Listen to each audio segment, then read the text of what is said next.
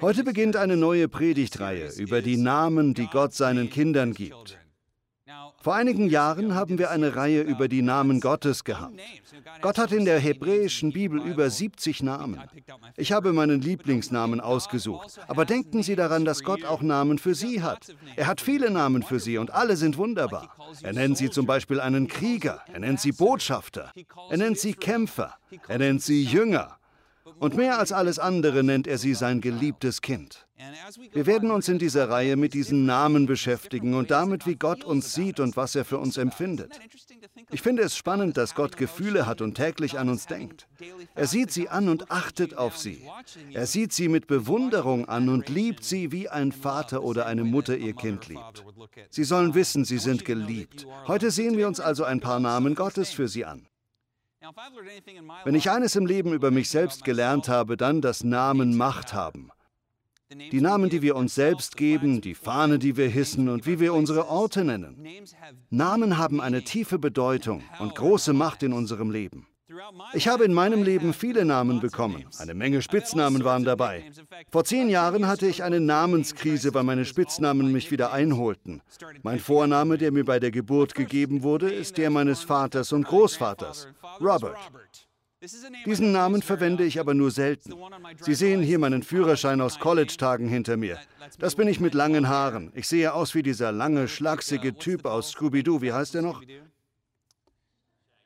Shaggy. Ich sehe aus wie Shaggy mit weniger Locken. Robert heiße ich, wenn ich im Verkehrsamt oder im Krankenhaus bin. Das ist mein offizieller Name, mein Name. Aber Robert werde ich nur selten genannt. Als Kind wusste ich, dass ich Ärger kriege, wenn meine Eltern mich Robert gerufen haben. Als Kind wurde ich immer Bobby gerufen, das war mein Spitzname. Das bin ich, Bobby mit 10. So alt wie unsere Tochter jetzt. Schaut mich an, braun gebrannt. Ich liebe Kalifornien und lebe das Leben. Das war sicher eine Poolparty. Und Bobby ist der Name, den ich trage, seit ich denken kann. Mein Vater wurde als Kind Bob genannt und änderte das später in Robert. Wir tragen also diesen Namen und Bobby bringt Erinnerungen mit sich. Als ich Jahre später anfing zu studieren, änderte ich meinen Namen in Robbie. Das fühlte sich viel männlicher an. Beim Eishockey wurde ich Robbie genannt und habe das beibehalten. Als ich in einem anderen Staat studierte, war ich Robbie. Hallo Robbie. Dann fing ich an, mit diesem wunderschönen Mädchen Hannah auszugehen. Sie hatte einen Cousin namens Robbie, dem sie sehr nahe stand, und so war es ihr unangenehm, einen anderen Robbie zu küssen. Und so meinte sie, wir brauchen einen neuen Namen für dich. Du kannst nicht Robbie bleiben. Und ganz kurz, das hast du vielleicht vergessen, Hannah, hatte ich einen Spitznamen, den viele für Robert nicht kennen, nämlich Bo. Es war nur eine Handvoll Leute, die mich Bo nannten, und es hat sich auch nicht gehalten. Aber beim Besuch von Freunden in Albuquerque haben wir ihn ausprobiert. Sie kannten keine anderen Freunde von uns und Hannah meinte, das ist mein Freund. Waren wir damals schon verheiratet? Ich weiß nicht mehr. Ich glaube, wir waren schon verheiratet, aber ich kannte sie noch nicht. Und sie meinte, das ist mein Mann Bo. Und ich so, guten Tag, ich bin Bo. Dieses Paar nennt mich bis heute Bo. Wusstest du das? Jedenfalls sagt der Mann Bo zu mir und ich mag das. Es ist eine schöne Erinnerung. Immer wenn mich jemand Bo nennt, denke ich an Albuquerque. Ich liebe euch in Albuquerque. Als wir dann zurück nach Kalifornien gezogen sind, hatte ich vergessen, dass ich ja all die Freunde hier habe und die Familie, die mich mein ganzes Leben lang Bobby genannt haben. Sie weigerten sich, mit Robbie, Bob oder Bo zu nennen. Du bist Bobby. Also meinte ich, okay, gut, ich komme zurück zu Bobby. Das war eine echte Krise. Scherz beiseite. Alle diese Namen klingen für mich unterschiedlich. Wenn jemand mich Robert, Robbie, Bobby, Bo oder wie auch immer nennt, klingen unterschiedliche Gefühle und Erinnerungen in mir an aus der jeweiligen Zeit meines Lebens. Vielleicht haben Sie in Verbindung damit, wie man sie nannte, auch Erinnerungen. Manche schön, manche weniger schön. Als Kind hatte ich noch andere Spitznamen. Einer meiner Trainer nannte mich Löwenherz. Bis heute bedeutet es mir sehr viel, wenn ich daran denke, dass er diesen Charakterzug in mir gesehen hat.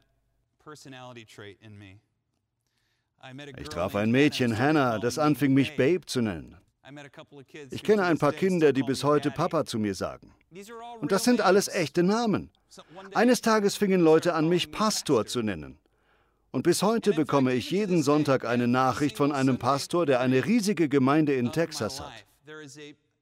Jeden Sonntag schreibt mir dieser Mann, der so viel Verantwortung und Einfluss und einen Dienst hat, der viel größer ist als meiner. Er schreibt mir eine Nachricht, die beginnt mit Bobby der Große. Und sie endet immer mit, ich liebe dich und bin stolz auf dich. Und ich denke über diesen Namen nach, Bobby der Große. Was, wenn ich diesen Namen mit meinem Leben umarme? Wenn man oft genug gesagt bekommt, dass man großartig und geliebt ist, glaubt man es irgendwann. Ich hatte aber als Kind und auch als Erwachsener Spitznamen, die nicht so toll waren. Jemand nannte mich als Kind ständig Schwachkopf. Ein anderer nannte mich Narbenfresse. Clown war ein Name. Leute nannten mich einen Versager und Verlierer. Vielleicht haben Sie das auch von anderen gehört. Wenn Sie oft genug hören, dass Sie ein Verlierer oder Versager sind, glauben Sie es irgendwann. Letzten Endes hat nur der Name wirklich Bedeutung, an den Sie glauben. Ihre Eltern, Freunde, Feinde, Verkäufer haben ihnen unendlich viele Namen gegeben. Und manchmal sehen sie in den Spiegel und haben einige dieser Namen angenommen. Manche von den guten und manche schlechte. Aber wichtig ist, dass wir verstehen, dass es Namen gibt, die uns niemand nehmen kann. Die Namen, die Gott uns gibt. Wenn wir diesen Namen Glauben schenken, dann werden wir zu dem, wie Gott uns nennt. Wir werden zu dem, wie Gott uns nennt, und oft werden wir leider zu dem, wie unsere Feinde uns nennen. Hören Sie nicht auf diese Namen. Ich habe diese Geschichte schon mal erzählt. Als Teenager hatte ich einen Freund, mit dem ich ständig Basketball spielte.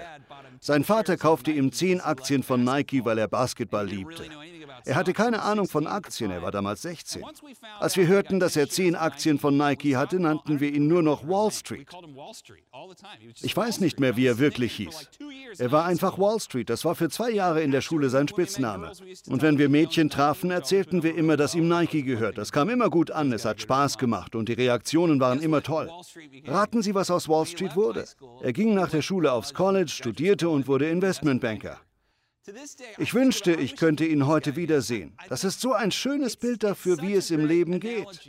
Jemand nennt ihn einfach immer wieder Wall Street, Wall Street, Wall Street, Wall Street, sein Leben lang. Er hat keine Ahnung von Finanzen, hasst Mathe und wird schließlich trotzdem Investmentbanker, weil Leute ihm ein Etikett aufgeklebt haben. Das kann im Guten, aber auch im Schlechten so laufen. Mein Onkel ging als Jugendlicher in die Kirche und hatte dort einen Jugendpastor in einer sehr strengen Kirche. Er sah meinen Onkel mit seinen langen Haaren und war der Meinung, das sei Sünde. Es gefiel ihm nicht. Und obwohl mein Onkel ein netter Kerl war, nannte er ihn Charlie Manson. Das war der Spitzname für meinen Onkel Larry. Charlie Manson, Charlie Manson, Charlie Manson. Mein Onkel machte eine schwere Zeit im Leben durch, kam aber zu einem echten Glauben an Gott. Wenn er jetzt auf diese Zeit zurückblickt, wo die Leute ihn Charlie Manson nannten, sagt er, das hat es mir schwer gemacht zu glauben, dass ich irgendetwas Gutes für Gott tun könnte zu glauben, dass irgendetwas Gutes an mir ist. Und wie blöd, wenn man sich den Namen anschaut. Es ging nur um lange Haare statt kurzer Haare. Wie viel Schaden hat dieser Jugendpastor meinem Onkel zugefügt? Namen wirken. Gott hat Namen für sie.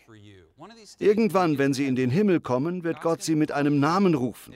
Ich glaube, es wird ihr Vorname sein. Aber es wird auch noch einen anderen Namen geben. Und dieser Name bedeutet am meisten. Ich glaube, wenn Gott sie sieht, das tut er ja jetzt schon, aber wenn Sie Gott dann sichtbar im Himmel sehen, glaube ich, dass es einen herrlichen Moment gibt, wo er sie ruft als geliebte Tochter, geliebten Sohn. Und das bedeutet ihnen dann die Welt. Und ich glaube, so viel davon, dass wir Jesus treu nachfolgen, hängt daran, dass wir nicht warten, bis wir Gott im Himmel unsere Namen sagen hören, sondern heute schon mit dem Verstand erkennen, von Herzen glauben und es für uns annehmen, wie Gott uns nennt. Gott nennt sie jetzt schon so. Setzen Sie all Ihren Glauben darauf, dass Gott Sie sehr liebt. Er feuert sie an. Gott hat sie nicht aufgegeben. Er hat große Pläne für ihre Zukunft. Gott will, dass ihre Zukunft besser ist als ihre Vergangenheit. Vertrauen Sie darauf, dass er nicht wütend auf sie ist oder sie verurteilt. Er ist auf ihrer Seite und feuert sie an, wie Eltern ihre Kinder anfeuern würden. Gott ist auf ihrer Seite und jubelt für sie. Er ist für sie. Amen. Der Name, den Gott uns im Himmel gibt, ist jetzt schon unser Name. Das ist wichtig zu verstehen. Das Interessante in der Bibel ist, dass man ständig Namensänderungen sieht. Meistens ändert Gott die Namen. Gott liebt es, Orte umzubenennen, nachdem etwas Wichtiges dort geschehen ist. Gott liebt es, Menschen andere Namen zu geben. Wahrscheinlich fallen Ihnen spontan einige biblische Charaktere ein, deren Namen geändert wurden. Abraham, das heißt erhabener Vater, wird Abraham, der Vater von vielen. Sarai, was Prinzessin Jahwes bedeutet, wird zu Sarah, was entweder Prinzessin oder weibliche Predigerin bedeuten kann. Ich kann das jetzt nicht weiter erläutern, aber ein anderes Mal. Jakob wird zu Israel, Daniel wird zu Belshazzar. Jesus benennt Shimon, das heißt der Gehorsame, er nennt Simon um in Petrus. Mir fällt nur ein einziger Mensch in der Bibel ein, dessen Name nicht Gott, sondern er selbst verändert hat. Er hat den größten Teil des Neuen Testaments geschrieben. Er heißt Paulus. Ich liebe Paulus Geschichte. Wenn wir hören vom Saulus zum Paulus, denken wir an Abraham wird zu Abraham, aber in der Originalsprache klingt es nicht einmal ähnlich. Es klingt mehr wie Daniel wird Belshazzar. In der Ursprache gibt es keinen Zusammenhang zwischen Saulus und Paulus. Saulus heißt auf Hebräisch Shaul. Sagen Sie mal Shaul, lassen Sie mich es hören. Allen dreien hier danke. Er wird von Shaul zu Paulus. Da ist keine phonetische Ähnlichkeit. Zu Shauls Geschichte gibt es einige außerbiblische Quellen und seine Geschichte ist erstaunlich. Paulus Eltern wurden in einer zelotischen Stadt namens Gischala geboren. Die Zeloten waren, ich will nicht zu weit gehen, aber die Zeloten waren zur Zeit Jesu fast so ähnlich wie heutzutage Terroristen. Ich hasse das so zu sagen. Sie waren militante Theokraten, die Gewalt, Verrat und Ähnliches benutzten, um in einer Art Guerillakrieg die Besatzer aus Israel zu vertreiben. Paulus Eltern gehörten dazu. Sie waren Zeloten, alle beide. Sein Vater war Pharisäer und sie wuchsen auf in Gishala und waren Teil dieses großen Geschehens, das als Steuerrevolte bekannt wurde. Ein großes Thema für die Römer. Während dieser Zeit wurden seine Eltern verhaftet und nach römischer Sitte in die Sklaverei verkauft. Sie kamen als Sklaven zu einem römischen Bürger nach Tarsus. Überlegen wir mal eben. Der Apostel Paulus ist als Sklave geboren, buchstäblich als Sklave. Wie ist es, glauben Sie, als Teenager im römischen Reich zu leben und Sklave zu sein? Die Besitzer konnten einfach alles mit einem machen, einem antun, was sie wollten, zu jeder Zeit und auf jede Weise. Du hast keine Rechte, keinen Besitz, keine Freiheit, gar nichts. So geht es Paulus. Paulus wächst als römischer Sklave auf. Sein Herr war nicht so schlimm, weil er auf dem Sterbebett seinen Eltern und auch ihm die Freiheit schenkt. Im römischen Reich hieß, vom Sklaven zum freien Mann zu werden, dass man damit Bürger Roms wurde. So gelangt Paulus oder besser Shaul in die Freiheit. Saulus ist nun also frei und wird Pharisäer, ein Schüler von Gamaliel. Gamaliel ist einer der größten Gelehrten im Judentum. Wenn jemand sagt, er war ein Schüler Gamaliels, ist das vergleichbar damit, wenn ein heute sehr alter Astrophysiker in Princeton sagen würde, ich habe von Albert Einstein gelernt. Das wäre ziemlich beeindruckend. Wenn Paulus schreibt, ich war ein Schüler von Gamaliel, hatte das damals dieselbe Wirkung. Er hat bei einem der größten Rabbis im Judentum studiert. Er hat einen wichtigen Anteil an allen möglichen rabbinischen Lehrschriften. Aber Gamaliel lehrt ähnlich wie Jesus, dass man seinen Nächsten lieben soll. Gamaliel sagt, das größte Gebot sei es, den Herrn, deinen Gott, zu lieben mit ganzem Herzen, von ganzer Seele und deinen Nächsten wie dich selbst. Damit zitiert er die Tora. Er sagte sogar, dass mit dem Nächsten auch die römischen Besatzer gemeint sind. Ich glaube nicht, dass Paulus das glaubte. Paulus lernte zwar unter Gamaliel, aber er schien zu kämpfen mit dieser Bitterkeit, dem Hass auf die Heiden und das liegt an seiner Herkunftsgeschichte. Wir wissen ja, dass er auf dem Weg nach Damaskus aus Saulus zu Paulus wird. Saulus verfolgt die Christen und eine der ersten Gemeinden, die er verfolgt, ist die in Damaskus. Damaskus war dafür bekannt, dass sie die Heiden zu diesem jüdisch-christlichen Glauben führten, der aufblühte. Und wir wissen, dass Saulus all das hasst. Er ist auf dem Weg nach Damaskus, als Jesus ihn vom Pferd wirft, seine Augen mit Blindheit schlägt und zu ihm sagt, Saulus, Saulus, warum verfolgst du mich? Augenblick mal. Saulus hat Jesus nie getroffen. Trotzdem sagt Jesus, du verfolgst mich. Sehen Sie, wie er sich selbst mit seiner Kirche verbindet?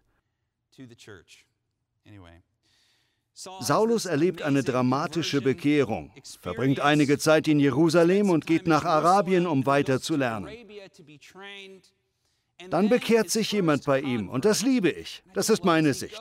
Ich glaube, Saulus, der jüdische Pharisäer, empfand einen tiefen Hass gegen die Heiden. Saulus, der jüdische Pharisäer, hasste die Römer.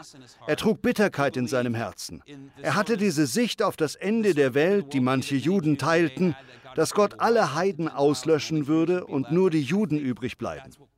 Es könnte sein, dass Paulus auch so etwas glaubte. Und daraus wird jemand, der der einflussreichste Fürsprecher dafür wird, dass die Heiden zur Gemeinde Jesu gehören dürfen und damit zu Gottes Volk. Der erste, der sich bei ihm bekehrt, ist Sergius Paulus. Da klingt etwas mit in diesem Namen, oder? Sergius Paulus war ein Prokonsul des Kaisers. Das ist der erste Bekehrte bei Saulus. Sergius Paulus. Ein Prokonsul ist etwas ähnliches wie ein Staatssekretär. Vielleicht der dritt- oder viertmächtigste Mann im Staat. Mit enormem Einfluss. Durch Paulus fängt dieser Mann an, an Jesus zu glauben. Der Erste. Stellen Sie sich vor, Sie sind gerade Christ geworden und der Erste, der durch Sie Christ wird, ist, keine Ahnung, ein wichtiges Regierungsmitglied. Ich muss die Politik meiden. Ich habe beschlossen, einige tolle Witze nicht zu erzählen. Weiter im Text. Sergius Paulus kommt zum Glauben und da ändert Shaul seinen Namen in Paulus. Wieso wählt er diesen Namen? Bei allen anderen biblischen Charakteren ändert Gott ihre Namen so, dass sie eine neue Bedeutung haben. Wissen Sie, was Paulus auf Griechisch heißt? Klein. Kleinwüchsig. Das kommt zu dem, dass Paulus klein und kahl war. Paulus wählt als den Namen der Kleine aus. Warum? Neben der Selbstbeschreibung im Namen Paulus wohl auch, weil Paulus sein erster Bekehrter war. Paulus beschließt, seine Lebensberufung zu seinem Namen zu machen. Er wählt den Namen Paulus, um sich daran zu erinnern, zu welchem Zweck er lebt. Und weil Gott ihm vergeben hat und ihn zu den Heiden gesandt hat, sogar dazu einflussreiche Menschen für das Reich Gottes zu gewinnen, um die Welt zu verändern. Ich nehme an, Paulus wollte sein altes Leben, dieses Pharisäerleben voller Bitterkeit, Wut, Gesetzlichkeit und den ganzen Schaden, den er angerichtet hatte, hinter sich lassen und nie wieder dieser Mann sein. Er wollte der sein, zu dem Jesus ihn auf dem Weg nach Damaskus gemacht hatte. Er würde Paulus sein. Auch wenn er buchstäblich klein ist, ist er ein mächtiger Mann. Und seine Berufung treibt ihn an und lässt ihn jeden Morgen aufstehen. Ich bin Paulus. Und Gott hat einen Namen für mich und auch für Sie. Vielleicht sehen Sie beim Blick in den Spiegel einiges, was Sie an sich nicht mögen.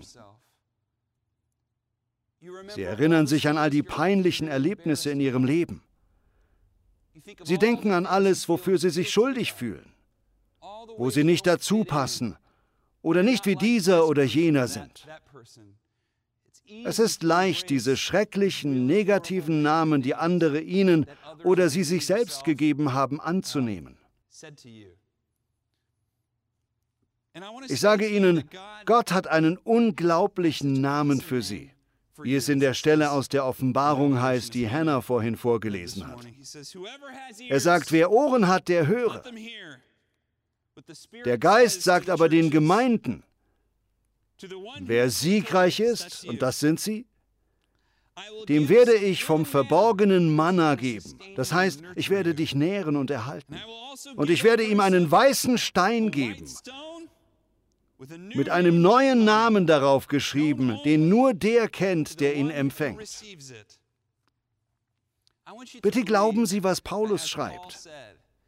Es gibt keine Verdammnis für die, die in Christus Jesus sind.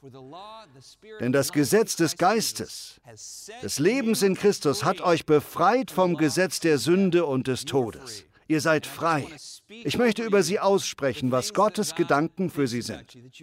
Du bist geliebt, du bist ein Überwinder, du bist großartig, du bist siegreich, du bist vorne und nicht hinten, du bist oben und nicht unten, du bist gerecht in seinem Namen, du bist gerechtfertigt. Der Weg vor dir ist gut und nicht böse. Du lebst im Glauben und nicht im Schauen. Du hast Macht im Leben. Du hast Einfluss. Du bist voller Licht und Liebe. Du bist ein Leiter. Andere brauchen Menschen wie dich. Ich bin stolz auf dich und freue mich für dich, weil so viel Gutes vor dir liegt. Du wirst so geliebt.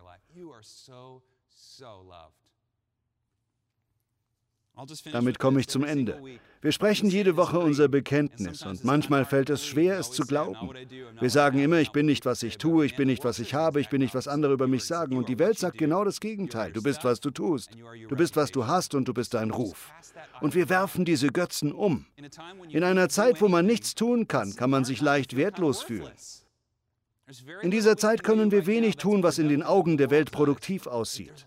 Aber wir können sehr produktiv für das Reich Gottes sein, indem wir beten, unsere Nächsten lieben und in unseren Beziehungen und Freundschaften tiefer wachsen, indem wir unser Leben dem Dienst an Gott weihen.